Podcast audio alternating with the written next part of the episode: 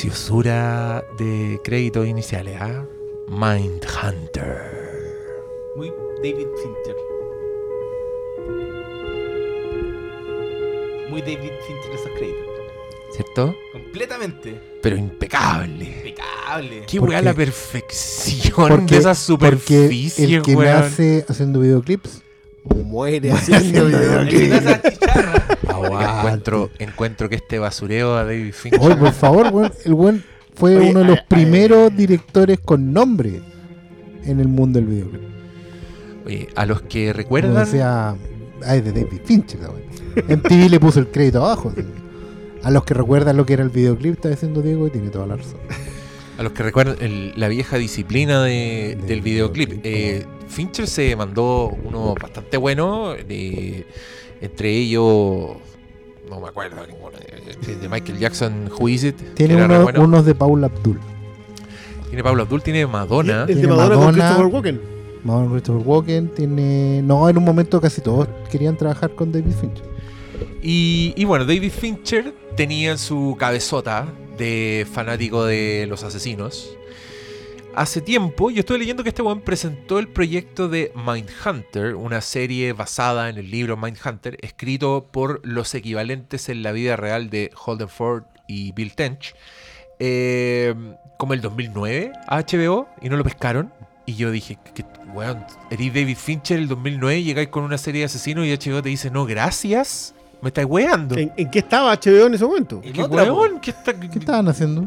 Y después hicieron True Detective. Estaban haciendo. Game of Thrones. No, pues No, todavía no partía. 2012. No, está en la época de No, gloria 2011. de. Sí, pues. Perdón, llega no solo David Fincher, llega David Fincher con Charlize Theron. Que Sí, eran los dueños la- de los la derechos y la otra sí. coproductora. Me está O sea, weón, que queda para que queda pa uno, weón. Que andan presentando un proyecto todo ¿Viste? cagón, No, weón. no, por eso, no se decepcionen cuando les digan que no en RTU. Cuando no se ganen el. Cuando no se ganen el Corfo, piensen que David Fincher fue con Charlize Theron a HBO a presentar una serie sino de serie y le dijeron que no. Puta la weá deprimente. Pero bueno, se demoraron, hicieron la primera temporada. Vuelvan a nuestro capítulo de Thor Ragnarok, que fue la última vez que hablamos de Mindhunter. Hablamos de la fue. primera temporada. Y Post asado, hay que recordar Post- que se- ese fue post. Oh. ¿Sabes, pero ¿sabes qué? Ah, Yo no sé por qué, porque yo lo escuché, escuché ese podcast antes de ver la segunda temporada de Mindhunter, para hacerme un, un mismo ayuda de memoria. Yo mismo fui mi torpedo. Dije, a ver qué piensa este weón de- del 2017, de esta serie. Eh, no sé por qué hablamos súper despacito, toda la weá, como si tuviéramos miedo de despertar a alguien. Porque Ah, estábamos. quizá porque yo- estábamos- estábamos Con dañados. las manos en la guata después de comer un asado. Yo ¿Pero me acuerdo que estábamos eso? echados, sí, pues. Pero, sí. pero weón, te juro, escuchen, escuchen esa weá y estamos así. Bueno, deberíamos Eh, perdón, perdón, no. Comimos Creo que había gente durmiendo. ¿La dura? Sí. Ah, ya, ¿por qué? Porque es, es- yo reconocí mi propia voz. Yo dije, esa es la voz que pongo cuando no quiero despertar a alguien. Es que ya terminamos dañados.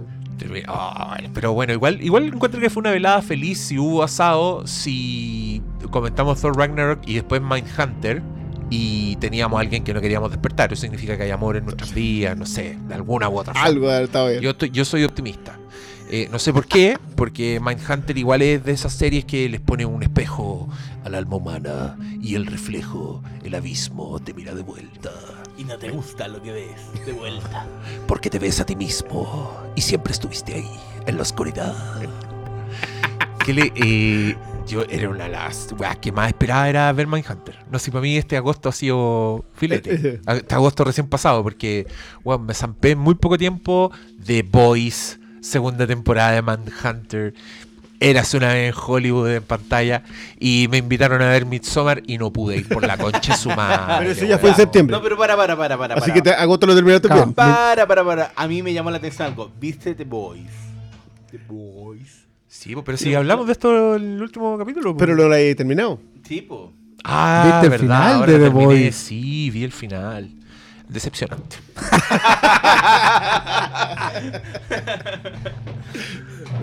no, es que, ¿sabéis que vi mucha gente dándole color al final de la primera temporada? Entonces yo creo que me, me pasé de rosca. Y, y estaba esperando que pasara alguna weá así heavy. Y lo que pasó lo encontré más. Más, Más lógico. No, más lógico y cliffhangero que, Ya, es que que heavy. ¿cachai? si las críticas venían de gente que leyó el cómic es diferente, ¿cachai? Sí. Porque Yo creo que ese es el problema. con ese final te cambian todo. No, de ahora en adelante el cómic se lo van a. Sí, no importa, no importa. No importa. La zona fantasma. ¿Qué es esto? ¿La zona fantasma? ¿Qué me importa? ¿Qué es eso? ¿Cómics? ¿Qué es una comedia? ¿Es cómico? Es ¿Eso, cómico. ¿Eso me estás diciendo, malito? Bueno, pero, oye, ¿podemos...? No, estamos apurados de tiempo. Yo quería hacer una divagar, No, pero no, no, no, no, no, vamos, al, vamos al grano. No, bueno, yo tengo, Va- tengo vamos que a irme. divagar sobre tengo, Man- tengo que estar en otro lugar ahora. Son las 4 de la Son mañana. nueve episodios, como 12 horas de serie, weón. Son nueve... esto- la última temporada son nueve episodios. Hay un capítulo que dura Hora y una hora media. veinte. Y ¿La dura? media. El último. Hay uno No. que dura como El 70 último dura como hora y media. No, pero entre medio hay otro que dura como 75 minutos. Ah, sí, el de, de Charles Manson. Ahí es como, ya, démosle, démosle, démosle, démosle. Así como Charles Manson y el otro que era más importante. Genial. Oye, esta temporada retomamos las aventuras de las aventuras de Bill Holden Holden y Bill. Y, Holden. y la señorita, ¿cómo se llama? Wendy. Y Wendy No Ana Torf, como le dice todo el mundo. en el no ¿Qué? No sé por qué le dicen así. falsa Carrie Coon. ¿Qué? ¿Cachaste, que al rey, al rey, al de los pobres. ¿Cachaste que Carrie Coon, no sé si todavía, pero en el minuto que salió Mindhunter, puso en su video de Twitter, no soy la de Mindhunter? Eh, las aventuras de estos locos que están básicamente botados en un sótano, haciendo los perfiles de los, de los asesinos en serie como una herramienta de investigación del FBI, porque están apareciendo asesinos en serie. Esa es la premisa de Mindhunter. Son los primeros hueones en inventar esta. O sea, más que aparecer porque los asesinos en serie están como de los 1800 de Estados Unidos, era para. No, po. Sí. Era para hacer un arma de prevención. O sea, Era como una- estudiarlos ver, para evitarlo. Pero evitarlo. espérate, la misma serie te habla de la, de la aparición en los 60 del asesino en serie como lo conocemos ahora. Esta weá no es Jack the Ripper. Estos son los weones gringos, No. productos de esta, de, de esta subamérica, que intentan comunicarse con la prensa, que empiezan a robar, a tener trofeos. Los mismos weones dicen, loco, tenemos un nuevo tipo de, de criminal y no sabemos qué hacer con Sí, ellos. Lo que pasa Eso es que. pasa en la serie. No, porque ahí los. ¿Cómo que no? Pasa en la serie. Los empezaron a definir, pero antes en los 1800 ya habían asesinos en serie. A comienzos del siglo también habían asesinos en serie. Si la weá es que el- los gringos están cagados del mate, eh, desde siempre. Sí, Hay, pero- hay un detalle en la primera temporada en que eh, Holden Ford empieza a hablar del concepto de empezar a entrevistar a asesinos múltiples. Todavía no habían desarrollado el concepto del asesino serial. Asesinos de secuencia, les dicen al Eh. Claro, asesino de secuencia. Y es porque entienden de que eso va mucho más hacia atrás. Ahora, de- yo igual creo que no influye mucho en el concepto de la serie. Porque esta idea de, de los perfiles, porque de eso se trata Mindhunter, de, de conseguir crear una herramienta eh, que permita capturar al siguiente. Por eso empiezan a estudiarlos a todos y, y- y lo de las entrevistas y tratar de armar. Y por eso también entra el personaje de la. De la mm, Doctora Wendy Carr. claro, No que, que es doctora en psiquiatría. No soy Carrie Coon. Igual vi- Anator viene antes. Ni no sé por qué me dicen Ana Torf. La Ana Torf, la Ana Torf. Ah.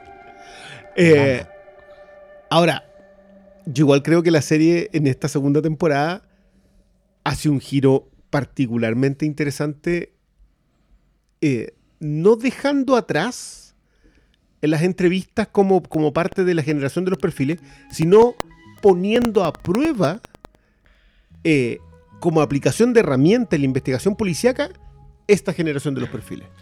Sí, el- en la primera temporada estos locos son como una división que está literalmente en el sótano. Son unos hueones que, que parten de cero, con, con muy poca gente tomándoselos en serio. Por eso es tan bacán, ponte tú, cuando dan con, cuando se encuentran con la psicóloga y deciden meterla al, al entuerto. Y que paréntesis, eso es justamente importante decirlo para los auditores. Esta serie habla de todo lo que sabemos hoy cuando no existía. Exacto. Entonces, no, no den nada por sentado, todo en ese momento es nuevo. Todo es nuevo, y, pero también al mismo tiempo para ver si los interesó, toda esta onda que nosotros, que ya permeó la cultura pop, la dinámica de Thomas Harris, el señor que escribió que inventó a Hannibal Lecter, de este, de este agente, de, de este investigador que va a consultarle a un asesino ya capturado, le pide una asesoría básicamente para atrapar a uno que está dejando la cagada en este momento. Eso que es tan bonito en el silencio del inocente y todas las weas que salieron de ahí parten de estos hueones. O sea, estos son los locos que en la realidad, onda, en la historia del FBI, empezaron a hacer esa wea.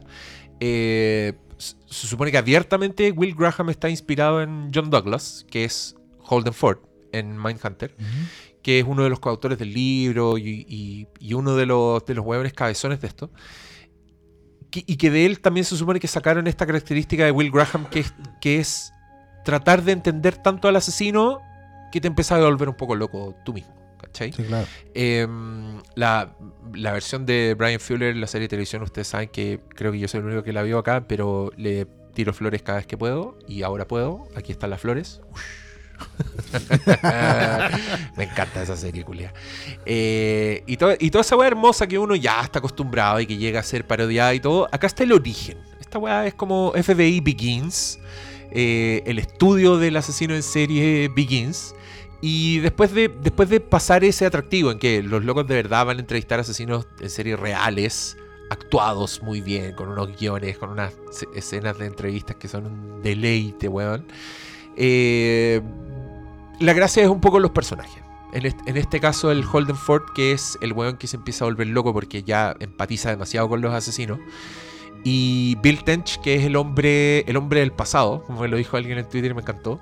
Porque sí es un weón que parece de otra época, es un weón que no le gusta lo que está haciendo, que siente un desprecio profundo por los asesinos, pero que durante el transcurso de la serie se da cuenta de que es algo importante lo que están haciendo y que nadie más que ellos los va a hacer.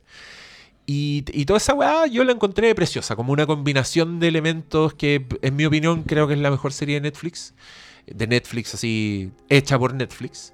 Eh, lejos, no sé si una se, se le acerque o no. Me estoy olvidando de alguna nueva que haya No, aparecido. Mira, no, creo, creo no creo que te que- estés tirando el tejo pasado. que la primera temporada de House of Cards era. por- Porque igual había un factor Fincher ahí. Que también podía decir, esta es la mejor serie, pero después de hacer eso fue al carajo. Yo creo que esta es. Ya, Sí, pero claro, la primera temporada de House of Cards es mejor que la primera temporada de Mindhunter. Solo la primera temporada. Uy. ¿Tú dirías que sí? Yo creo que andan, andan muy Yo, yo, yo independiente que a mí me, me desagrada mucho House of Cards porque encuentro que es muy repetitiva en, el- en la temática. Eh, creo que estru- la estructura de la primera temporada, yo para mí es la segunda. Sea, Sí, la no, ahí se segunda va, ya sí. se va a ver. A la Eh, segunda- claro, esa es la gran ventaja. Esta otra lleva dos impecables. Y eso y eso en estos días de, de Netflix no es poco. Yo concuerdo quizás con... Y, y creo que inclusive el modelo Netflix le juega un poco en contra al aspecto seriado de esta serie porque te la puedes consumir al toque, ¿cachai?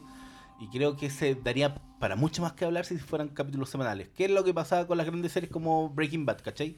Porque lo que uno siempre tema con, con este sistema de estreno, y claro, ahora estamos hablando, pero en un mes más ya viene la siguiente estreno en donde te tiran el- la maratón, Es ¿cachai? una de las razones por las Y- cuales supuestamente Netflix estaría considerando volver a la semanal. O sea, lo hace con algunas, ya lo hacía con algunas... que Pero tenían- externas. No, que tenían aspectos como de vida real. Algunos late show, había un programa del loco de Community, pero eran como, no eran series, series.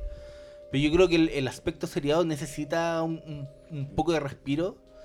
Y además que uno siempre, eh, esa es la gracia de la serie con capítulos semanales, te da para que abrir un capítulo lo- una semana lo y la gente se hicieron- vaya subi- Lo hicieron con con la distribución de Twin Peaks, pero eso es porque era Showtime originalmente. Tipo, Claro, Lo con la con- CBS, pasa con lo de... la CBS All Access también van un capítulo semanal. O pasa con lo de. mm, Y Better Call Saul, sí, con la, la AMC son- también. Ahora, igual, igual digamos que la, un- el otro el otro factor a- a- en, en sintonía con lo que está diciendo Paulo es que Mindhunter no solo es una serie que puede manejar cliffhangers de un episodio a otro, sino que además es una serie densa. En el sentido que un, un capítulo te puede dejar muy agotado porque te exige concentración al máximo.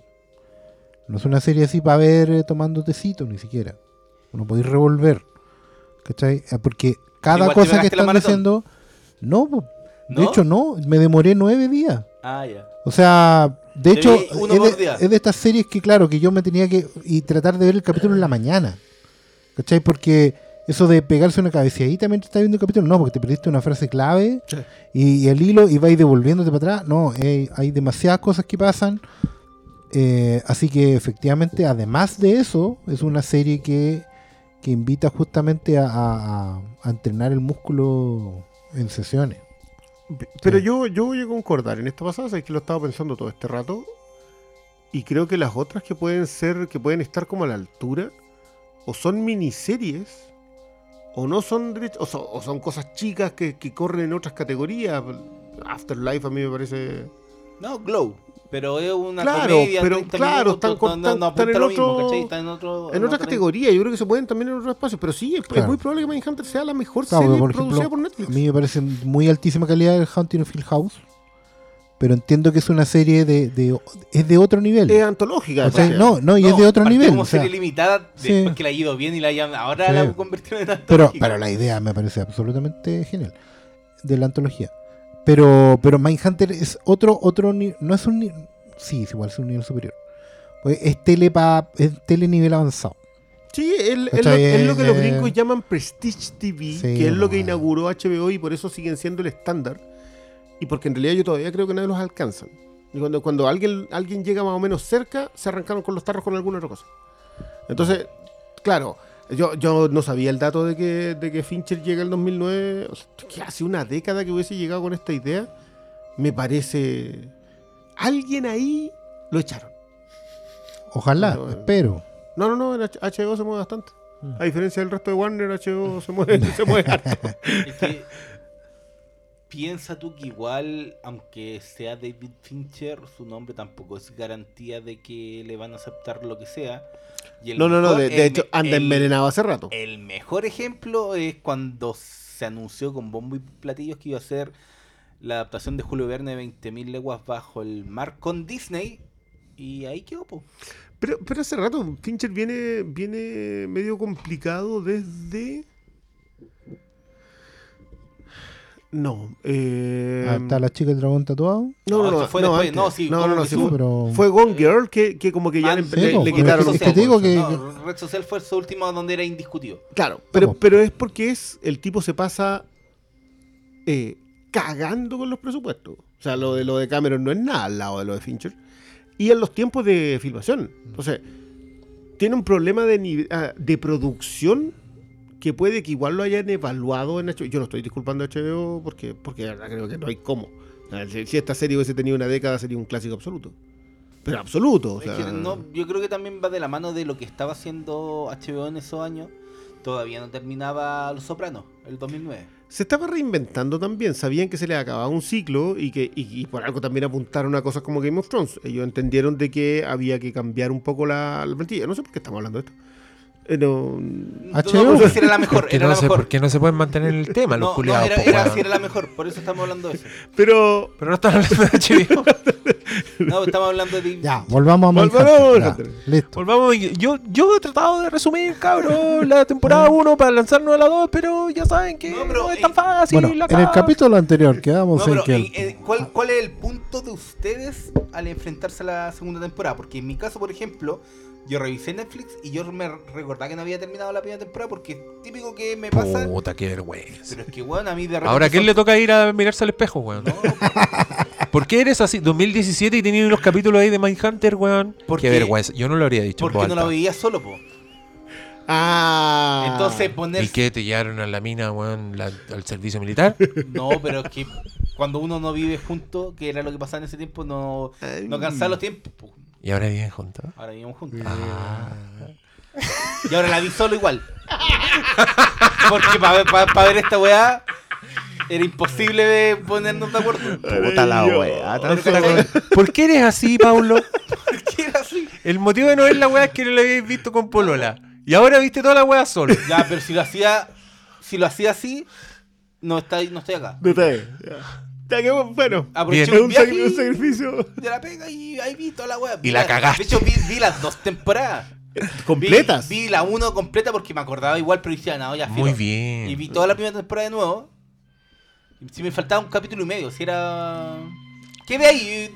¿Qué la wea nomás? Mira, yo debo decir que eh, yo estoy en una etapa de Mindhunter en que si quieren mostrarme una trama secundaria de Anator lustrando sus zapatos, adelante. Sí. Creo que estoy en una etapa en que me gusta tanto la serie que disfruto pasando tiempo con esos personajes. Y ponte tú, leí unas críticas por ahí como que, ah, se perdió el, el personaje de la psicóloga, dio lo mismo y la weá. Y yo no estoy de acuerdo, pero ¿Cómo puede que... mismo? Pero puede que no esté de acuerdo porque en verdad estoy en ese en esa etapa, ¿cachai? Como encontré toda la historia de la psicóloga demasiado buena. No sé con qué criterio estuvo de más, ¿cachai? Porque es, es, es uno de los personajes que me importan y, y de hecho su, distan su, su distancia en esta temporada del- de la weá me parece súper lógica. Porque en esta parte de la historia, y acá entremos de lleno. Ah, esto es con spoilers, cabros. Vamos a hablar de Sí, todos los no, capítulos y ya que- todo da lo mismo. Así que Si conocieras el poder del reverso tenebroso, Obi-Wan no te dijo lo que le pasó a tu padre. Yo soy tu padre.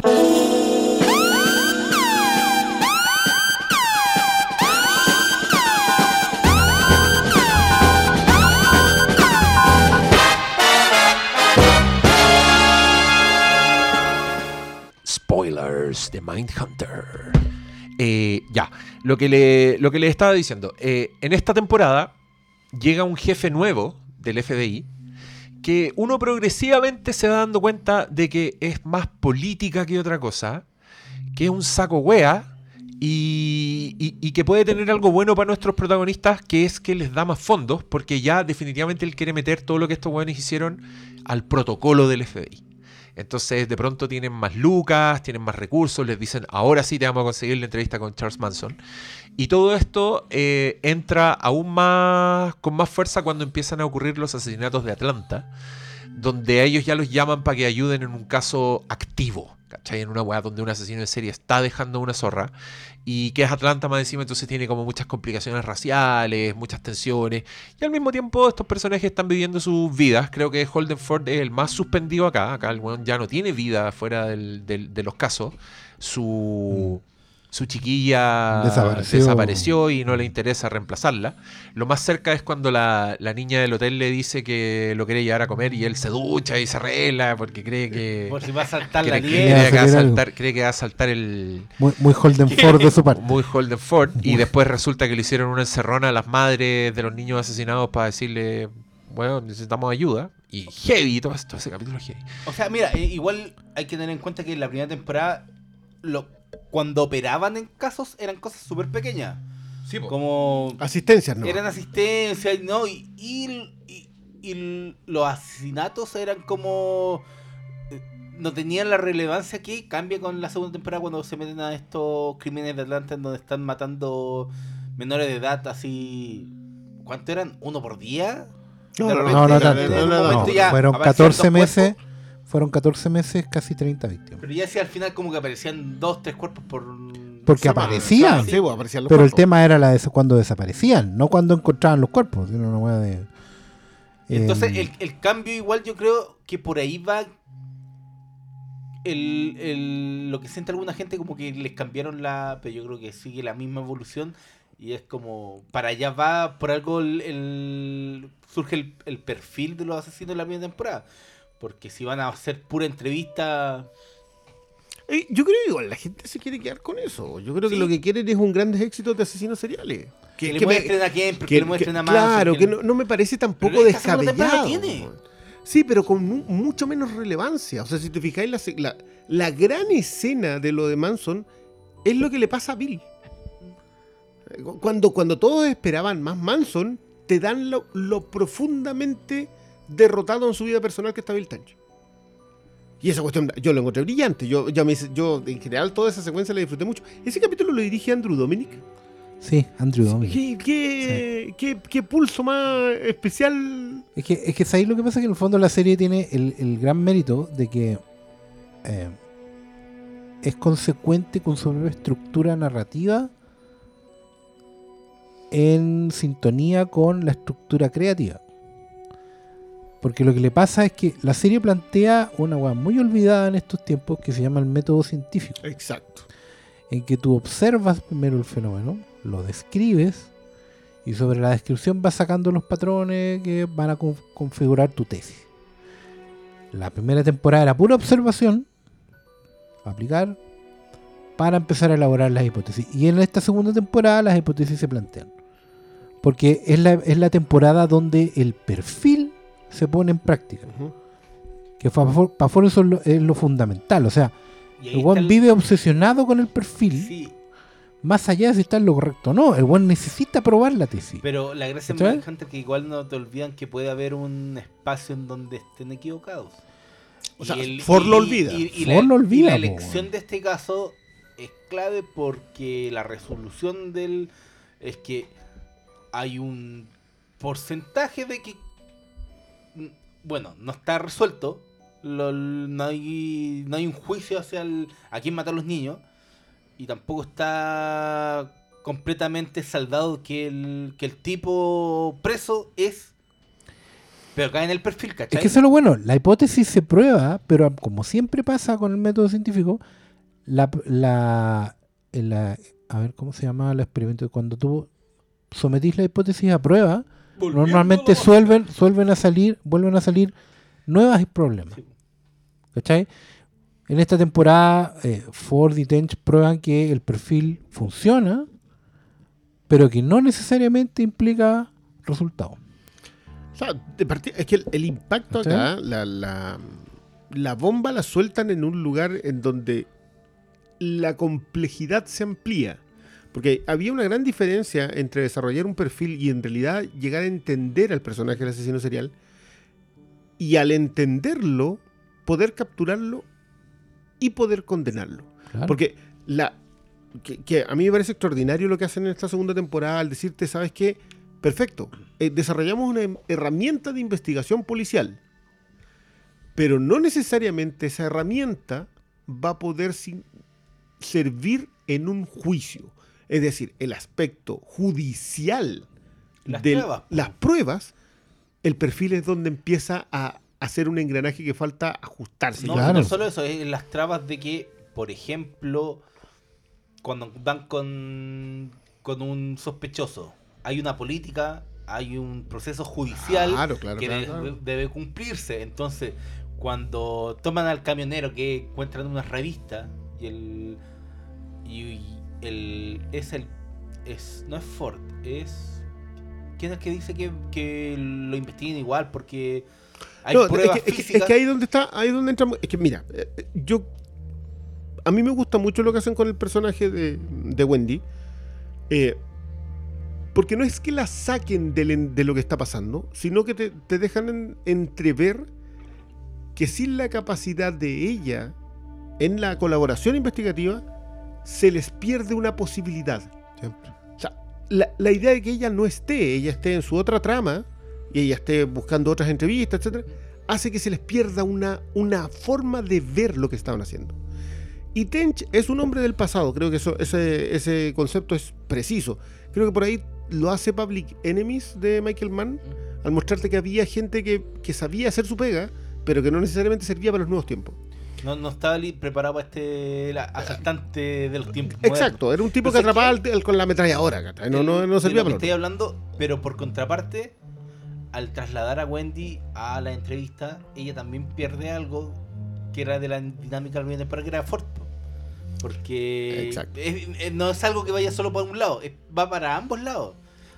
Es que el proceso sinergético es el que se va perdiendo cuando ellos se van separando. Y también, y eso te lo deja Y entrever- y Sí, pero por ejemplo, a mí, a mí una de las cosas que más me gusta de Ford es que cuando Ford llega solo, es caballero de blanco, con armadura en el caballo, todo. Y se da cuenta que todo está bien. Eh, Yo no sé si se da cuenta, eso es lo que más me gusta a mí del personaje de Ford. Ford, no se nunca se da cuenta de que su tesis necesita demostrarse. Él, él parte O- de la idea que está bien nomás. O, o el elemento de que él dice, él calza en el perfil. eh, Y eh, claro. Bueno, en los subtítulos dicen moreno, pero es negro, entonces No, no, no. Sí, no, no. sí. Ese- es bueno, lo conversamos el otro día. el- es el, el punto de que él no se da cuenta del aspecto sociocultural de estar Por eso te- por eso digo un yo que falta el personaje de en Wendy. un- en algo tan racial, entonces Cuando le sacáis el personaje de Wendy, los factores sociológicos se pierden. Y por lo tanto Ford falla constantemente. Y cuando sacáis el personaje de Tench porque está en otra, perdís el político. El político, el que es Que capaz la de... mano, la mano negociadora por la que le dice. Sí, es súper triste en el fondo que al principio de la temporada, tanto a Wendy como a Bill le encarguen a Ford. Pues saben que Ford es un cuchillo afilado, pero necesita manejarse. ¿Cachai? Y los dos, por circunstancias de la vida, terminan dejando a Ford solo, no lo pueden controlar. ¿Y sabéis por qué? ¿Cachai? Yo creo que la elección de este caso no, no fue como al azar, y porque le servía justamente para lo que están hablando de que al removerlo, el resultado de este caso se debe O sea, a eso. es súper interesante porque también uno se empieza a preguntar, bueno, ¿y el asesino serial de Atlanta existe sin la tipificación? Que es la duda que queda al final. ¿Qué es primero? ¿El asesino serial o el método? Porque al final tampoco sabéis si eh, Williams, digamos, el, el condenado, mató a todos. Pues, Si una weá es que se ajuste al perfil y otra weá es que efectivamente se ha echado a los 29 cabros chicos. Porque te vas dando cuenta que hay política y hay sociedad en un lugar como Atlanta donde los pendejos se mueren todos los días. Y esos diálogos del último episodio son demoledores. no sé, Es decir, cuan- pero no va a estar condenado por mi hijo, por mi No. Yusef. Y te aseguro que estos niños mueren, van a seguir muriendo igual. Oye, Si no se mueren porque hay un Williams allá afuera. Voy a, voy a sacar el, el corega para esto, pero yo me acuerdo que cuando yo era chico, en TVN dieron una miniserie sobre los asesinatos de Atlanta y la weá tenía un título muy morboso que a mí como niño me llamó la atención, que era como, puta, el asesinato de los niños de Georgia, una weá así, era como un título culiado y que al principio tenía una advertencia de discreción del, del espectador y weá, yo me acuerdo de todas esas weas me dan miedo, entonces me quedaba así pegado mirando, entonces es- yo tenía como ese antecedente, como sabía que había habido un- una, una weá, nadie más se acuerda. No, ¿Alguien yo no la vi. suena esa Yo, yo te No, reconozco, yo te reconozco que en general esas historias yo le, las pasaba por alto. Sí, No sí. porque me dieran miedo, pero era como que ay, Si usted se acuerda de esa miniserie y también quedó marcado, no mostrar ni una weá, lo- pero, pero- toda, toda esa weá, la mezcla del Sí. título con esa advertencia al principio, siempre Eso se me quedó en la cabeza. Como tele sensacionalista. Y- sí. Y, y viendo esta, esta weá me acordé de todo eso y dije, oh, sí, los niños del George. y la weá". Eh, pero en todo ese tercer acto del crimen de Atlanta, yo encontré que estaba viendo una versión televisiva de Zodiac. Sí, Porque lo heavy es que este weón de Atlanta, el monstruo de Atlanta, calza perfecto con el Zodiac. En el sentido de que el Zodiac también tiene un sospechoso que, como en esta weá, calza con todo. Porque este weón no solo es el perfil, o sea, todas las weas raras que hacía Williams, desde ser un weón raro, de todos los testimonios que da la gente que lo conocía, Claro, nadie, el- nadie le ponía fianza, weón. que el weón cazaba de verdad niños así porque quería encontrar al nuevo Michael Jackson, ¿cachai? Y, y, y todas esas weas que tú decís, ni cagando este weón no es el asesino. Y, y resulta que no encuentran No pruebas nunca. no hasta que aparece un letrero culiado que te dice, bueno, en verdad nunca supimos. Y, y para mí esa weá es, de entrada es como combustible para las obsesiones, para Sí. caer en agujeros de gusano leyendo qué te pasa lo que le pasa al autor de Zodiac, al Jake Gyllenhaal. Que ese weón era un caricaturista de un diario que terminó tan obsesionado con encontrar al Zodiac que fue el weón que hizo más que todos y que terminó escribiendo el libro en el que se basa la película de David Fincher. Y que también tiene escenas donde entrevistan al principal sospechoso que son, weón, te cortan la respiración las weas. Porque Sí. En una respuesta que da el weón está todo, en un intercambio de miradas está todo. Y weón, Bill Tench interrogando a ese weón era. Yo aplaudía cada cinco minutos cuando el weón le dice. ¿Sabes cómo llamo a un productor de música que no tiene discos ni, Ni plata? Ni, plata. A fucking pedophile. Eh, puta que es bueno ese weón. El ¿Tú Bill Tench, que el- la- tremendo. la, weón. otra vez conversamos que este weón como que crédito de actor tiene casi nada? Bill Tench. Sí, el, el- el actor de, de Bill Tench es como muy así, onda, yo trabajo con acá mi amigo Fincher. Y creo, creo que sale en Fight Club en un... Sí, tiene un tiene personaje un en noche, Fight Club, pero como que no trabaja con otra persona, así como... Sale en Fight Club, sale en Alien 3. En Alien En el tres, sí, Sí, pero, pero onda trabaja con Sí. Fincher. Es como, oye, no, se pero- llama Bill, ¿cachai? Pero Bill, vente para acá. El, otro, el como- otro día la cuenta. Horror Losers se tiró una foto impactante en que te mostraban que ese actor era interpreta a un indio, a un nativo americano en Creepshow 2 Sí, y el buen aparece hasta con brown face. Es palo y sale con el pelo largo y, ¿Mm? como- y creo que con los ojos café porque el tiene los ojos azules en la Sí. realidad y, y le hicieron un, un Creo- brown creo face que para que, fuera, para que sea indio y quede impactado. Eh, no, pero el weón está muy bien. Es una presencia que yo encuentro buenísima. Creo que, e- creo que esta temporada es de él. O sea, Sí, le subieron todo el, le no solo por, todo el, el por peso. la historia, no solo por la historia, pero Claro, pero el rango del weón. O sea, Sí. es el weón que lo mandan primero a cuidar a, a Ford. Claro, Eh, sigue siendo la voz de la voz de la razón. La- no, no sé de la razón, del sentido común. el No, es el weón- claro, es el weón que se, el weón que sigue escandalizando y que lo llaman y que tú acá sentís que ya le empieza a molestar que lo, que lo use tanto el, el jefe. ¿Cachai? Sí. Cuando básicamente lo manda para que entretenga a, los a los hueones poderosos. Es vieja, es vieja escuela, po, el weón. El por uno lo hace, pero por unos instantes pone una cara de culo de como, puta la wea. Es que no, no es una weá que les agrade. Y, y lo bueno es que la temporada. Eso no es gratuito en la temporada, porque el cierre de la temporada implica justamente todo eso. Es que- Eh, mira, ¿sabes que yo creo que la, la temporada es de él? Concuerdo completamente. El, el- el tema con el hijo es, es brutal. Es brutal. Esa- esa, eh, todo lo que le pasa a él en la casa es tremendo. Pero creo que es porque esta temporada es absolutamente sociopolítica. sí. Y, y Tench rinde en ese aspecto. Ese es su aspecto. Él es el que tiene que colocar a estos genios descubriendo algo, la, la, eh, doctora y, eh, y Ford, Ford como herramienta. Yo creo que la, la- la expresión del cuchillo afilado es precisa. el Sí, tipo es un bisturí. Un bisturí. Es un bisturí y dependiendo de quién lo utilice, eh, va a terminar siendo una herramienta para, para sanar. Eh, mientras que la doctora tiene todo el aspecto psicológico del asunto. Pero Tench, por formación, porque el tipo es un policía, coincide que aunque es un agente del FBI, pero el tipo es un policía, es un investigador. El, el- el tipo de uniforme que entrevistaba al primero que lo sientan ahí. Claro. Entonces, como él es el aspecto sociopolítico, creo que le dieron toda esa dimensión. La política de resolver los fondos. ¿Cómo conseguimos que los peces gordos nos validen? Un aspecto. ¿Cómo conseguimos que esto que estamos elaborando, esta herramienta maravillosa que estamos elaborando, sirva? Contáctate con la gente en el terreno.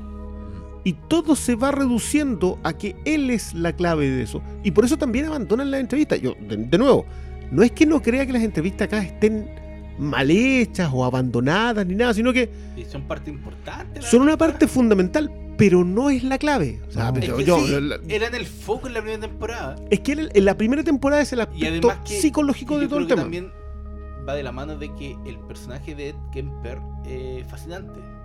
Porque le sirve para para adentrarse a todo este mundo puta, psicótico de los seriales. Pero en la segunda temporada tiene al hijo de Sam, que yo creo que es pero Es que la, la segunda temporada, independiente, independiente Pero que la la segunda- segunda pero la- temporada pero- tenga entrevistas de- en, en cárcel, digamos, es una temporada de salir a terreno. ¿Cachai? La Es de primera, la primera en- era, una, en era una- ejecución. una temporada de estudio, donde también el equipo se conocía. La segunda temporada tiene, tiene la genialidad de que sabiendo que el equipo está formado, ya sabemos dónde juega cada uno, lo sacáis a jugar. Y si bien, claro, entrevistan al hijo de Sam en una cárcel, en realidad están saliendo a terreno. Están saliendo a terreno porque además tienen... Y el investigación, y perdón, Claro. el interrogatorio del hijo de Sam también tiene un aspecto sociopolítico.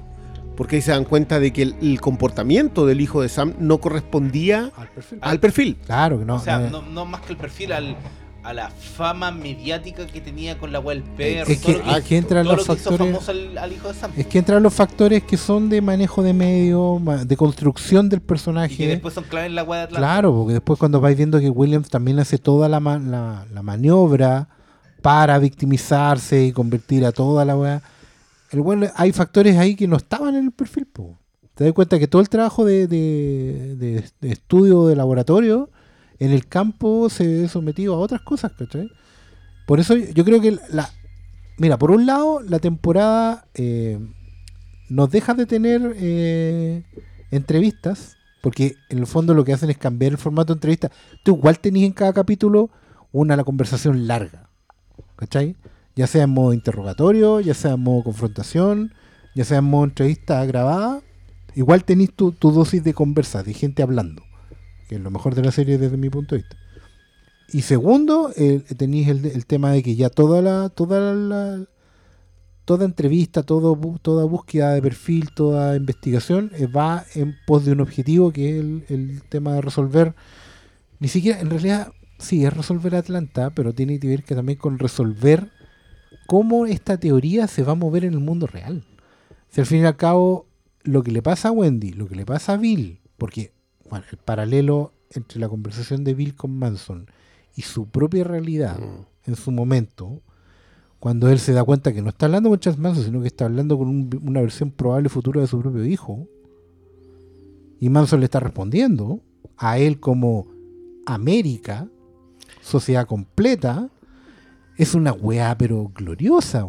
No, yo, yo, para mí ese, ese interrogatorio con, con, con esa dimensión, con lo que logran con Tench ahí, eh, es otra cosa. Yo entiendo la fascinación con, con- con el personaje Manson, de verdad que creo que es probablemente los asesinos seriales uno de los que más enjundia da para este tipo de cosas. Pero Sin matar Pero- a nadie. Pero ¿no, Bueno, co- ¿no encontraste que eh, esta, esta serie como que lo pone un poco en su lugar? Como que lo desenmascara sí. y se lo pasan un poco Por por eso la es muy raja. bueno que entrevisten a Tex después. sí, Sí. sobre todo porque la, entre- la entrevista a Tex que, que, que, que te vuelve a dar otro aspecto psicológico cuando ella dice cambió a un Mesías por otro. Claro. Cuando, cuando cambia a Manson Cuando por, por Jesús. Pero, pero ahí, ahí es donde no hay plan de batalla que sobreviva al campo de batalla. Esa es, esa Esa- es la definición de Mindhunter segunda temporada. nunca va a ser como lo pensaste. Claro, y nunca va a ser como lo pensaste, porque cuando te tiraron donde lo pensaste, primero, no eres exactamente tan bueno como crees. Es la, gran- la gran gracia de Ford acá en el hotel. Yo creo que todas las secuencias de Ford en el hotel hablando con la, con la anfitriona, primero, con las madres, después, Ford es un inútil. Sí. Es, es un Es inútil. que, es es que. Ford, Ford te da, no te da las. O sea, hace rato como que te están dando la sensación de que el weón no, no sabe funcionar en sociedad nomás. No, pues Porque sí, no es una sea, cuando el weón total, dice, sí. Tenemos que encontrar a un, a un negro y todos están así como mirando. El weón no entiende por qué están todos escandalizados. Weón, es un negro. Como, ¿qué pasa? Si, si el sospechoso del perfil dice que es un negro, ¿por qué me están mirando así? Claro, Como- no. Y yo, yo hice Y yo- investigaciones. Es que es el punto. Cuando le no- dicen, ¿y no dónde le hiciste? Yo creo que al final, cuando la loca dice, tú encontraste al hermano, él no entiende lo que le están diciendo. Nunca entiende. No, es muy bueno ese diálogo que tiene con el policía negro cuando le dice, pero si ese auto se hubiera bajado un blanco, ¿qué hubiera pasado? Pues que no se bajó un blanco, se bajó un negro. El perfil es el negro. Pero si se hubiera bajado un blanco, y el buen no entiende, No, si no hay caso. Solo al final, cuando la justicia no es servida, el buen tiene una ligera noción, es buena esa escena en el aeropuerto, eh, cuando el buen lo invitan a subir el avión y es como... Vamos a celebrar. Sí, claro, ¿Por vamos a qué? leer. Sí, pero ahí, ahí es mejor todavía la, la, la imagen de Tench. Pero Mm. ¿sabéis qué? Yo creo que es antes. Yo, yo esto lo comentaba Sí, el otro sí, día en Twitter pero- a propósito de Yo creo los- que ahí él se da cuenta.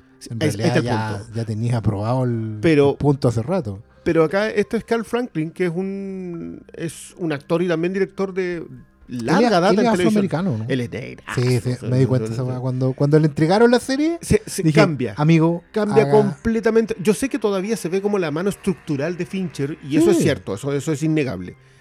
Pero de que el tipo cambia la visión sobre la sociedad, se, involucra nota pero weá. montones. Hay, hay involucramiento en los últimos cuatro o cinco Y episodios. yo te diría que la secuencia de las cruces es cuando No. yo digo esta cuestión no la está dirigiendo Fincher. Sí, era Así, otra- era así a- en, en otro nivel. Y ahí es donde yo creo que Ford ve el primer atisbo de no entiendo. Sí, pues, sí, ahí el bueno está... Porque de- llega es con la- primera vez que le dice a, a Tench, oye, pero no te vayas, po. No, no me dijiste acá, ¿qué onda? Estamos como, no está funcionando esta weá. Y Tench le devuelve la weá así. Weón, tengo la cagada en la casa. En el Está río. En el río. Oh, bueno, ese diálogo, Ese es, diálogo es- es precioso. Y, Ford- y la reacción de Ford es brillante. Sí. Porque, Sí, porque no tampoco entiendo, sabe es- asumirlo. esa O sea- weá es pedazo de escena. Es que a mí me pasó eso como ya viendo Mindhunter, como ya estaba contento con los pedazos de escena que estaba viendo. Sí. La weá de Charles Manson es hermosa, weón. Desde, desde el resumen de la historia que te hacen, que es brillante, es como en cinco minutos te resumen todo, con fotos, con toda la weá. Y la Anna Torv, que lo primero que dice es que para qué vamos a entrevistar a este weón si este weón no mató a nadie. Este weón no no es sirve, no weón, es uno de los claro. que nosotros necesitamos. Y toda la advertencia que te hacen del chanterío, de la labia, como el, el mismo Ed Kemper. Ed Kemper, Weón, ¿Qué onda el weón. regreso de Ed Kemper en cámara? Esta weá fue el weón con una cruz así, con un zoom. La weá faltó como el silencio para los Y aplausos el, y el nomás. weón ¿Sabes feliz así, mis amigos. Sí, y se da vuelta y como, amigo. Amigo, Entonces el weón ya es Lecter. Ese fue el Sí, weón. Lecter Tú- tú real. me- Pero me ¿sabes lo que viniste a ver. más lo que me cagó, después cachar me dijeron, yo no me había dado cuenta, que es el actor de Umbrella Academy, weón. Uno de los dos pacos. Lo- Kemper. ¿En serio? Ese, ese weón de Umbrella Academy, yo dije, me está hueviendo. A, a mí, a mí lo que me parece interesante es que el, el actor que hace de Charles Manson en esta weá es el mismo que hace de Charles Manson Manson. en una escena de Érase una vez en Hollywood. Y El año del ninguneo. ah, el, el año del ninguneo. Y, y encuentro que el weón es un actorazo. Sí. Porque ah, vi un video por ahí, busqué en el internet, Sí. hicieron un. Pusieron lado a lado en la actuación del weón en Manhunter con una entrevista real grabada a Charles Manson y el weón reproduce los gestos Eh, más bueno, mínimos. bueno, bueno. Pero lo que, me, lo que me encanta que hacen con Charles Manson es que primero te dicen que el weón es un chanta. Después el weón tiene tanta labia que medio convence es a Holden coherente. Ford, No, ¿cachai? la weá es súper coherente el lo que weón, plantea. el weón basurea a Vincent Bugliosi, que es el weón, el, que era el, El que el hizo el- fiscal de distrito que se tiró contra Manson, Sí, que logró condenarlo y que escribió el libro Helter Skelter, que es como la Biblia de, de- de los asesinatos de Manson, y el weón los pone en duda. Y Holden Ford le encuentra razón a Charles Manson. Y después de eso, cierran con una weá brillante en que el weón le pide sus lentes. Y Holden Ford se los regala. Y después sale el- un gendarme y le dice, toma, te devuelvo los lentes que te robó. Y el loco le dice, no me los robó. Y el gendarme le dice, les dijo a todos que los robó y se ganó una semana en el, En el solitario. en el solitario Claro, solo para poder quebrarse y decir que te había robado los lentes. Y ahí Holden Ford queda reseteado De- de, de- ah, nuevo. sí. Y al final abrir la dedicatoria. ¿Y qué decía la Decía- dedicatoria? La dedicatoria es como, mientras tú duermes, yo estoy... Yo estoy envenenando a estoy América. envenenando a América. Oh, Una cosa así. Pero, pero ¿sabéis qué? Eso vo- volvemos a lo que a lo que hablábamos sobre la construcción de, la- muac, de, la- de las escenas. Yo también había momentos en que simplemente miraba lo que estaba haciendo. La secuencia de la cruz, por ejemplo, cuando terminan de armar la cruz y mira la cruz en el suelo, y tú sabes lo que lo que está viendo ahí Tank es lo que pasó con el hijo. Sí. Así nomás, miró la cruz y está ahí listo. Y eso es por la atención al detalle que tiene esta serie. Todos los detalles. yo en general me fijé mucho con Ford porque tenía esta distancia. A mí, tú sabes que a mí mi Will Graham es otro. Porque me gusta ese proceso del quiebre, cuando el personaje del cazador está quebrado. Y yo creo que en esta temporada parten con Ford quebrado, Sí, claro. com- destruido. O sea, el tipo está con ataques de pánico y anda en... Pero se repone al nivel de seguir... Sigue derecho nomás. Este, este, este, de esos De hecho, yo creo que justamente eso nomás. mismo lo, lo convierte con- totalmente en un autómata porque sabe que ante cualquier weá, recuerda que le da otro ataque de Sí, pánico po. en esta temporada. Y ante cualquier weá. Entonces el weón sabe y se convierte en un robot. Deja fuera todo. El problema es que el caso que estaba metiéndose involucraba invol- Involucra Involucramiento. sentimientos, emociones y, un, y, un- Empatía. y dimensión a otro Dimensión, nivel. empatía, y sobre todo la empatía. Hay el diálogo de una de las madres, que, que la líder de las Sí, madres, la- que, lo, que le dice, si tú no vas a entender esto. no, Y del otro policía, del, el- del policía que lo ascienden a FBI en el camino, que era como alguien que yo espero que siga teniendo protagonismo, porque Sí, ya había salido en la bueno, Qué primera. bueno ese Qué bueno. Que dijeron que había postulado, pero que Pero le habían dicho no que no para el otro, Pa' que es un wea. Yo, wea, sí, po. Y, y que demuestra ser como un gran partner. pero totalmente. el cuando- interrogatorio que tienen con Tench, el que le hacen al. Sí, la- es tremendo. no, o sea, y, y cuando Oye, se ¿qué le- saca el. ¿Qué les parece ese plano en que muestran al weón, al, al Wayne Williams? ¿Lo muestran antes? ¿Se, vieron- ¿se dieron cuenta o no? ¿Cuál? Cuando- en un momento muestran como uno de los, de los lugares del crimen y un personaje va caminando con una cámara fotográfica y el weón se da vuelta a la cámara y es Wayne Williams. No lo caché. Es el No weón. caché. oh, weón, es que es tan breve el énfasis, Sí, no. pero a mí me pareció tan raro el weón, como su pelo, sus lentes. Era demasiado yo detallado, dije, claro. Conche tu madre, este weón es el asesino. No O acaban sea, de mostrar al asesino. Imagínate para la gente, porque este otro- hay otro factor acá que nosotros no disfrutamos. Es para la gente en Estados Unidos que conoce estos personajes como- po. como, los monos de Walt Disney, ¿cachai? Porque los ha visto en la tele toda la vida. Sí, po. ¿cachai? Los buenos los conocen, están en fotos. se- se- Sí, esta pero igual se cuentan. busquen, busquen esas imágenes comparativas porque la weá es las fotos, en general, El las fotos de Sam, todo. weón, es- No, y Williams es un también. Kramer ese Tú lo veis, Williams está súper bien recreado, el hijo Sí. de Sam, Manson, Ed Kemper incluso. Están todos increíblemente bien recreados. Yo, bueno, eso- es que eso, eso es lo otro. Como que esa atención al detalle, en, esa, en ese aspecto, como que uno se. Te, te, te embolina la perdiz, ¿cómo se dice? Sí, claro, Y tú vas por eso y no te estás dan- te dando cuenta que esa misma atención al detalle está estructural. Sí. Entonces, los cambios de tono, tú, tú decís, no, es que esta no tenía tanta entrevista, entonces no me, no me gustó tanto como la primera. Y está bien, pero eso es porque la primera, su atención estaba centrada en ese aspecto.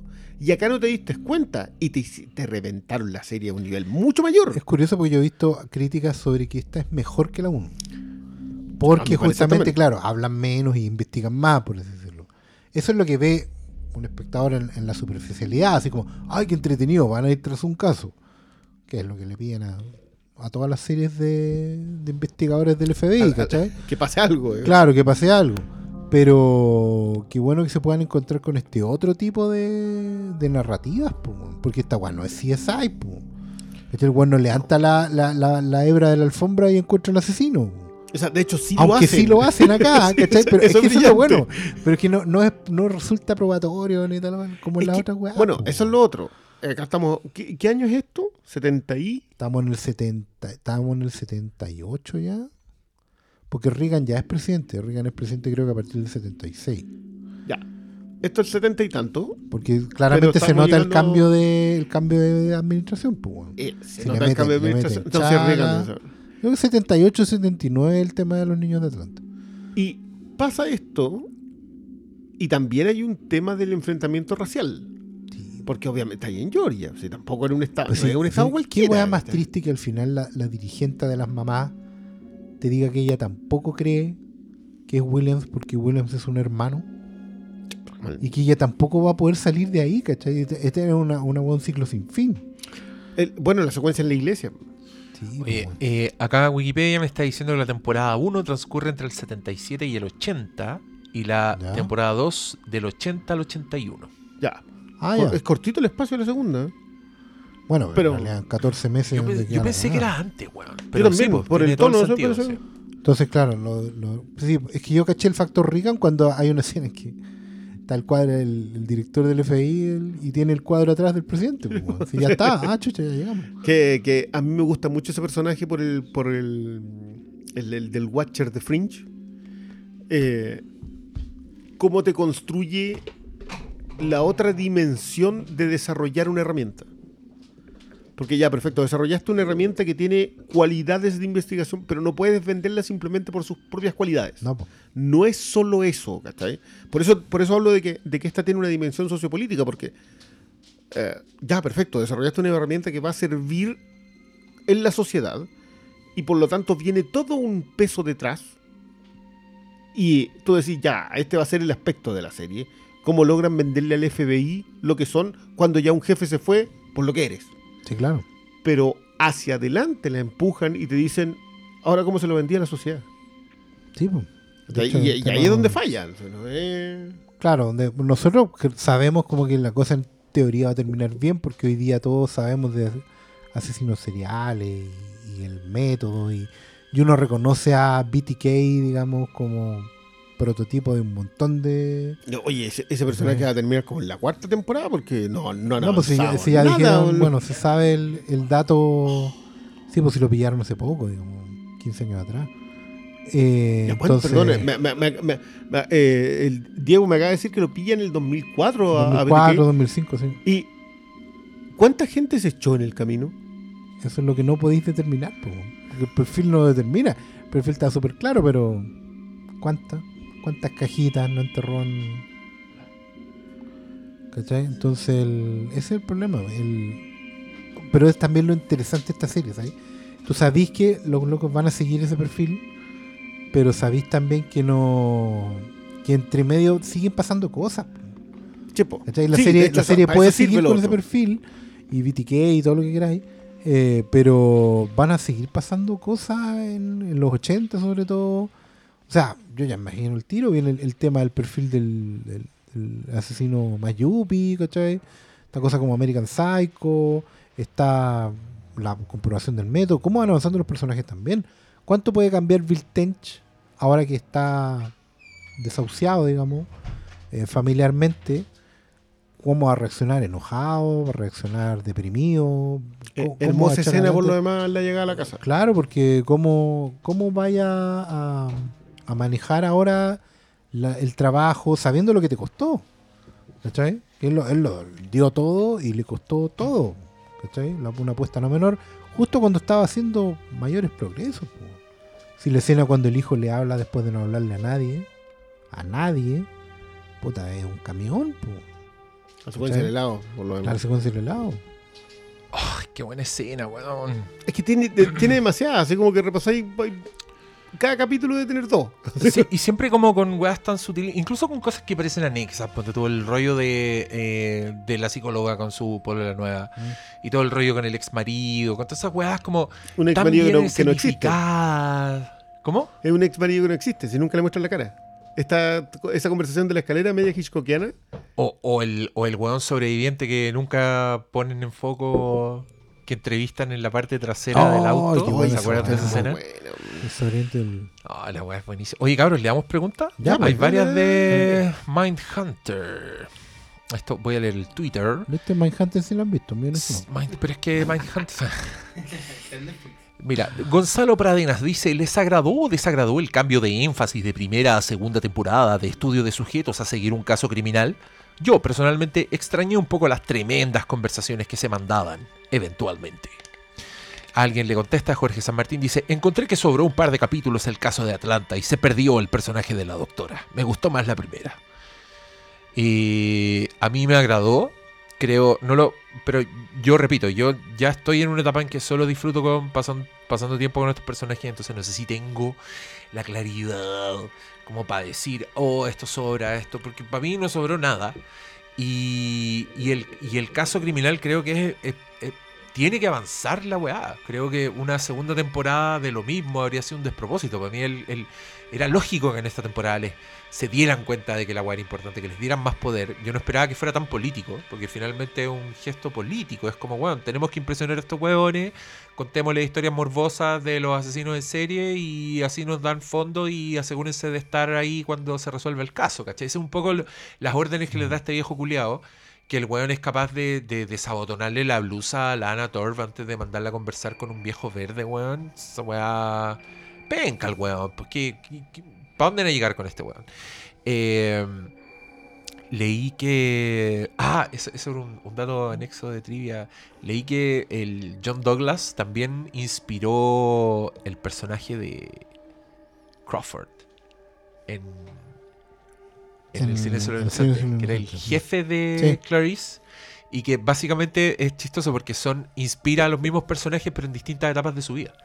O Ah. sea, cuando el weón es joven, inspira a Will Graham. Y cuando ya es viejo y ya es director y toda la weón, inspira a John Crawford. Que con esto, ahora Scott yo entiendo. Yo sé- Scott Glenn. Entiendo, obvio que ese weón es Holden Ford viejo, po. Si el weón no habla, el weón súper desubicado con Clarice, les dice una weón vean machista y después le dice, oye, perdona, no te molestó esa weá. ¿Cachai? Como muy, muy estúpido, pero un, muy experto. un- un mentor muy, muy peculiar. Yo siempre lo sentí como Graham en, un- en otro nivel, de, de- de todas maneras. Pero De todas maneras, es, hermoso. Oye, lo- mira, es que quiero compartir una, una chuchera, mira, porque el señor John Douglas, que es Holden Ford en la vida real, ha escrito muchos libros sobre esta weá. Y uno de los últimos que sacó, que creo que está escrito como en los 2000 y tanto, se llama The Killer Across the Table, como el asesino frente a mí en la mesa. Sí. Básicamente hablando de esta, de la... del- de las entrevistas que hacía y es como un grande éxito del weón en verdad porque después de haber escrito Mindhunter creo que escribió uno sobre el monstruo de Atlanta también Ya. eh, el loco escribe como este que es un grande éxito y dice sí cuando entrevista a Charles Manson sí cuando entrevista a Liam Sam y en la versión audiolibro miren que él lee weón miren que él lee el libro The only window is in the locked steel door, and it is small and reinforced with wire mesh. es Holden Ford Holden Ford, Holden. Ford lee el libro escrito por Holden Ford Es, es bacán como el. Este weón, el, el actor, no, no recuerdo su nombre tampoco, porque es muy Holden Ford. este weón. Eh, ha construido un. Después de la de, la de ha construido como, como toda un- una estructura de personaje completa. O sea, tú lo escucháis hablar y sabes que él no tiene acento, pero es una weá neutra, es que es una máquina weón. Y, y, y tenéis todo claro, las inflexiones. De hecho, yo me- ya terminé la temporada ya fijándome cómo el weón mancha las camisas con sudor. Porque no es, no es, eh, no es aleatoria la weá. El weón cuando está en un Es- momento es, es específico. tremenda la escena, porque te la construyen durante toda la temporada, la escena de la limpiada de la camisa. Sí, pues weón, si el weón- eh, el weón- y el weón moja axila, espalda. Y siempre en momentos de tensión específica. No es con cualquier weá, claro. Y al final, lo último que hace es la, la camisa. Sí, po, porque ¿Cachai? representaba la, la Claro, mancha sangre. la-. Oye, Ya, a- dale, a- dale, a dale. usted- Ah, no, no, pero- igual de Gamer hablaron del audiolibro. El Del- sí. Ah, ya, ya, el mismo dato. Ya, ya, Oye, ¿qué les pareció a ustedes ese cambio de, de la entrevista? a un Yo creo que lo hablamos. eh, Tiene Sí, que ver sí, con, el método explícito. científico y todo. No, yo, yo es me gusta parte del proceso porque si veis como el listado de los asesinos seriales hay posibilidades Cronológicamente ya, hablando, con, tú. cronológica podrían hablar con Ed Gein que es el loco que inspiró a Psicosis al payaso Pogo que era Gacy después sale esta Dahmer que lo atraparon en el 91 entonces da para mucho esta Que yo creo que la, entonces- ir haciendo avanzar así. y, Oye. y- y te estoy hablando así como lo- los grandes éxitos de los ases- asesinos seriales porque a Ted Bundy lo atraparon antes del 82 Oye, el Ronnie me pica un coco, dice. Alguien quedó con ganas de que el cabro chico se hubiese vuelto ape shit y se hubiese piteado a la vieja. Oye, yo reconozco acá que el personaje de la, la esposa de Tench se transforma en, en la esposa detestable, que, que, que es la misma esposa de JFK, es que es la, la abuela que está en la casa enojada, en este caso con, con buena razón, si igual le, Es que le pasa una esa es una maravilla encuentro en la serie. Porque la buena se convierte en un personaje odioso, pero tiene toda la razón. Tiene toda la razón. Yo creo, a mí llega un punto en que la odio mucho, pero es porque, claro, porque además solo ves el personaje en esa faceta, entonces eso tiene un Claro. efecto en el espectador. y encuentro, po, y encuentro que irse y dejarle la cama sin sábana siquiera es bien maletero. Y lo encuentro bien mala onda. Pero no Pero- se llevó pero el sillón. Pero no es maletero. Pero, pero. Ella, es le, ella le dice, le le dice- dice, cuándo, le dice que se va a ir, que ya está el depósito listo, que el sillón no se lo pueden llevar, así que hay que botarlo. El loco volvió, está el sillón, está a tu casa. No, No, no eso, Ahí dice. el Briones es- culiao. el Le de dejó el madre. colchón pelado. Bueno, es que tiene que poner sábanas nuevas. Pero si se quería ir, le dijo. Y el Juan dijo: No, tenemos que estar Dijo, aquí. bueno, No, es que, es que, ¿sabéis qué? Yo, yo entiendo, yo te, te acepto completamente que es ese personaje. Pero el problema es que acá tú vas viendo la construcción en donde la mina dice, no, basta, nos vamos. Si no nos seguís, ahí tenés tu sillón. No sé. Ya, pero esa weá yo la encuentro maletera. Encuentro bien, que no, los no, matrimonios, weón, no son así. Son como el parece. demonio. Cuando la loca, cuando la loca le dice, ¿cuántas veces nos tuvimos que mudar por tu trabajo? Ya, pues yo ahora me quiero mudar. Encuentro que es manipulación. Ya, pero eh, también en el contexto de que toda la toda la red cultural de su barrio estaba contra ella por la agua que pasó con el cabro chico. No, que sí. estaba en un ostracismo Bueno. que No, Yo- sí, yo- no- no sí, se yo, creo, esfuercen, yo creo que tiene la razón. Yo Ya. creo que ella tiene razón. Lo Pero la encuentro, onda. la encuentro maletera. Y, y- y la odio porque creo que la serie quiere que la odie. Porque la serie se empecina en mostrártela solo en esa faceta. Y también porque tú estáis demasiado con Bill Tench en esta weá. Y, cuando, y cuando tú sabéis que el weón se está sacando la chucha para no descuidar ninguna de las dos weas. Y del otro lado está agarrado del cuello. Mientras un weón está matando cabros chicos. Que el weón llegue a la casa y se encuentre con una cara de poto y que, ah, ya, tú le decís que está bien porque yo ya. No, y a mí me dan ganas de decir, ya, pues sí, sí, SpaceX. Deja que, deja que el weón descifre, deja que el weón descifre quién mató a JFK. Después, espera un poquito nomás, lo único que está pidiendo, espera un poquito. Que termine con el discurso de la bala mágica y ahí ya. Listo, ahí a la No, weá que queráis. pero- Ahí va a ver al cabro chico, al hacer el asado, a mover el sillón, toda la weá. no, igual se lo decía el weón porque ese weón está Oh, todo el rato repitiendo. weón. Está todo el rato repitiendo. Su nombre era Robert Paulsen. ¿Qué, qué esperáis, weón?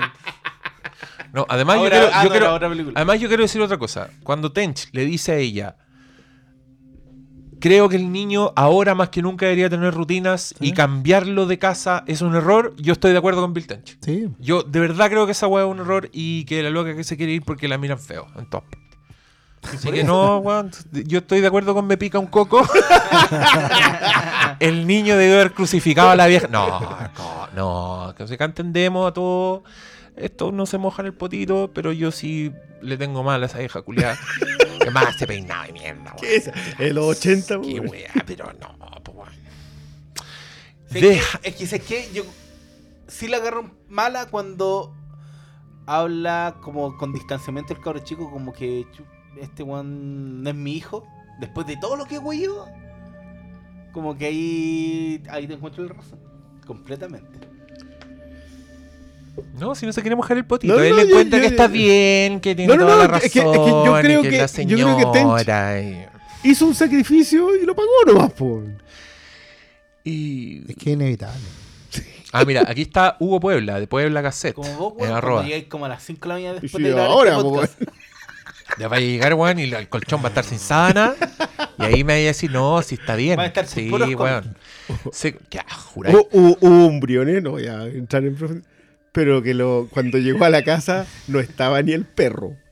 Refrigerador, esto- nada. ¿Qué nada. significa? ¿Qué es hubo briones? Alguien que Otro Briones. Del- Otro Briones que Otro no es- briones, que no soy yo. Ah.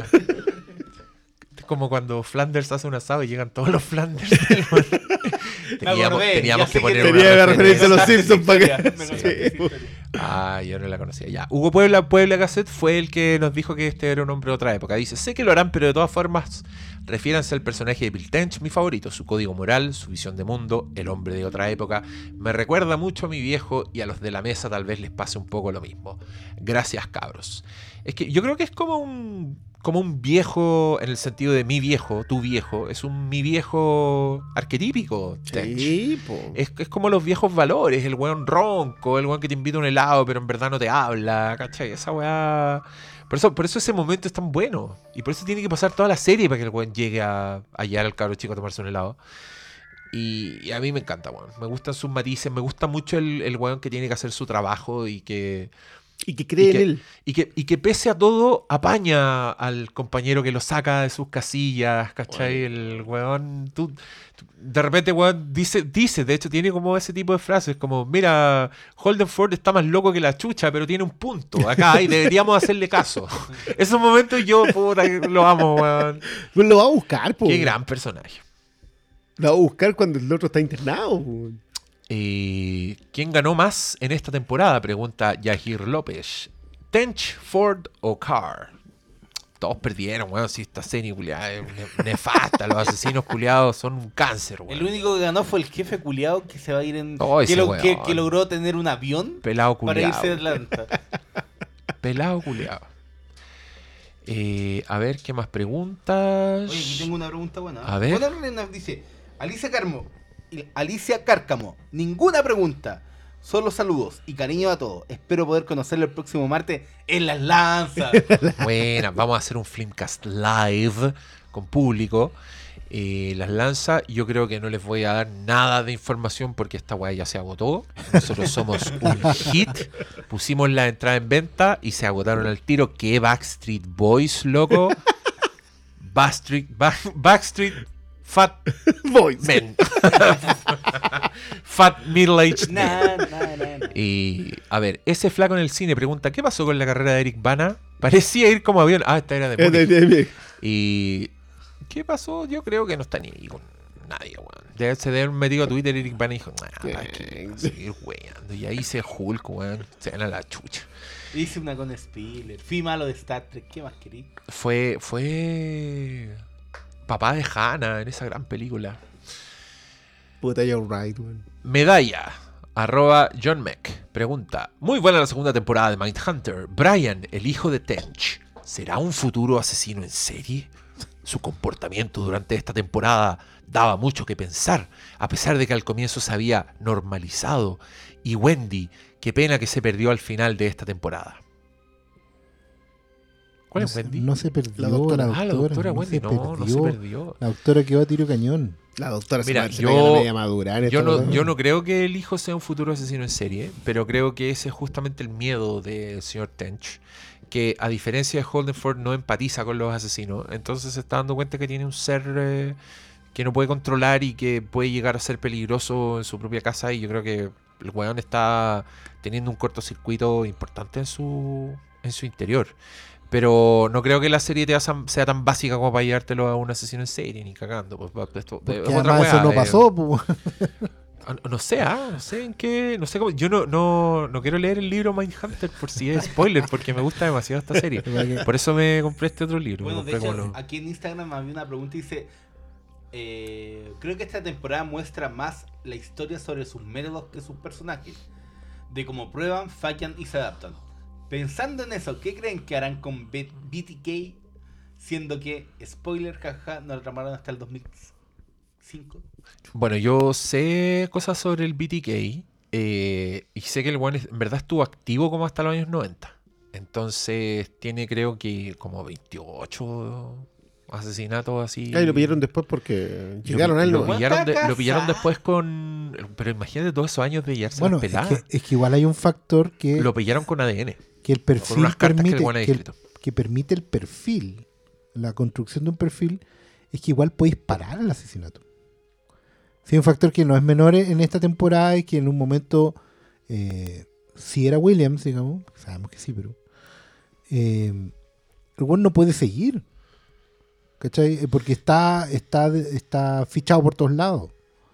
Y eso, eso eventualmente pasa cuando tenéis a un asesino que responde a un perfil y, y, empezáis a, a bloquearle los circuitos y el tipo no va, va a entrar en este periodo de, de inactividad inevitablemente. Eh, y, las, y lo otro que prueba esta temporada también es que pueden pasar años hasta que tengáis las pruebas. Po- El, el- el negro Williams podría haber quedado viviendo ahí por mucho tiempo.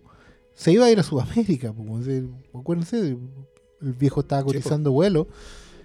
Podría haber estado, bueno, de hecho entiendo que ah, actualmente cumple condena, pero solamente por, lo- por los asesinatos que se le, que le cargaron. A mí me gusta mucho ¿A el término Eh, a la a Williams. Williams, al asesino, Ah, el sí, al pues, monstruo de Atlanta, habla- ¿cachai? habla- Y el buen sigue alegando que es inocente y bueno, sí. Bueno, y no, no está muerto, digamos, está preso, pero no está muerto. Él tiene, tiene derecho, entre comillas, a ser un personaje público, que es lo que... Hay un detalle cuando hablan de que los casos, la evidencia era suficiente para cerrar la investigación, pero no suficiente para condenarlo. O sea, no lo acusaban de esos casos eh, porque eh, las pruebas no les alcanzaban para Claro, tener la certeza que el jurado los iba a no condenar. tenemos para condenar, pero sí para cerrar. Pero sí tenemos para cerrar el caso porque sabemos que con este tipo preso los casos no van a seguir.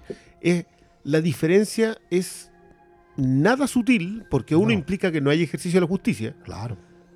pero, pero en rigor es Pero el- evitas el... Claro, el que sea, ahora vamos a dormir tranquilos porque paramos. sí, como que la actualización de eso fue que este año creo que fue que reabrieron el caso para darle, eh, para ver si con técnicas nuevas pueden como que Pueden, claro. Claro, para levantarlo y condenarlo por lo que corresponde, que sería quizás cuántos niños más. Oye, otra pregunta de una tal Tere AB. Me ¿Por suena qué dan tantas ganas de golpear a Holden? Puta. Por, a- por autómata yo creo que eso es lo que pasa. No, Holden es la definición de cara de palo.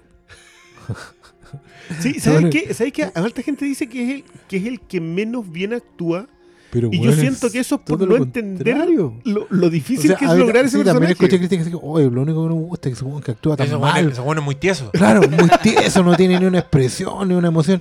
Parece Amigo, robot el weón. De eso, Claro, se y Ryan. Gosling no, po, weón. Ah, no, pues, es que weón es blanco y rubio. Ese pues, culiado fome, weón. El, co- el concha de su madre fome, weón. Vayan, Tenía una queja.